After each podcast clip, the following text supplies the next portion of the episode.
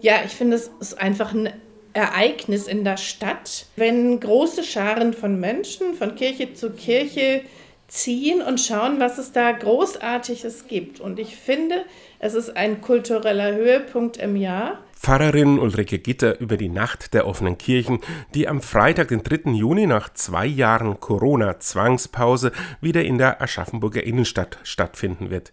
Gitter ist als evangelische Pfarrerin mit einer halben Stelle für City-Kirchenarbeit zuständig.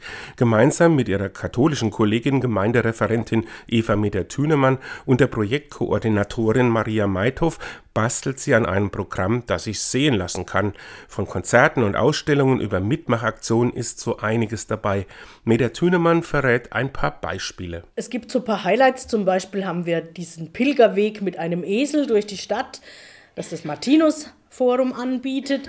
Und ähm, da sind wir natürlich auch gespannt, wie das angenommen wird, wie das auch wirken wird.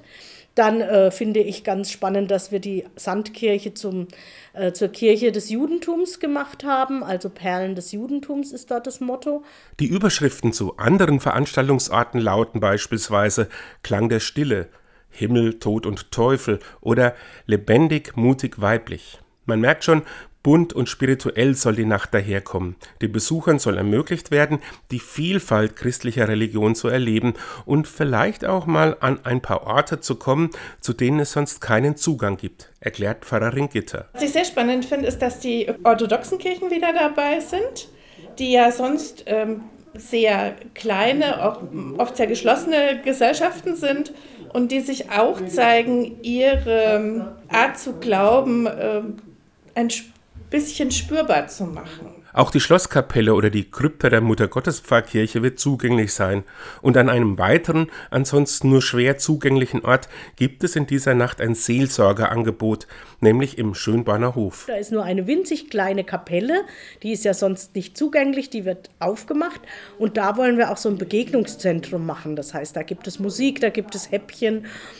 Wir werden da auch äh, ein Seelsorgeangebot machen in unserem großen offenen Ohr wo dann immer ein Seelsorger oder eine Seelsorgerin auch fürs Gespräch bereit ist. Die Aschaffenburger Kirchen öffnen an diesem Freitag vor Pfingsten ihre Türen in Zeiten, in denen sich gerade viele Menschen von der Kirche abwenden der Tendenz darüber zu jammern, um sich selbst zu kreisen und sich am Alten festzuklammern, soll damit bewusst etwas entgegengesetzt werden. Pfarrerin Gitter drückt das so aus. In dieser Nacht geht es nicht um kirchliche Strukturen und um Organisation, sondern es geht um das Erleben von Glauben. Es geht darum, dass wir spirituelle Angebote machen, die man sich einfach anschauen kann und die begeistern und mitreißen können, die vielleicht auch Widerspruch hervorrufen.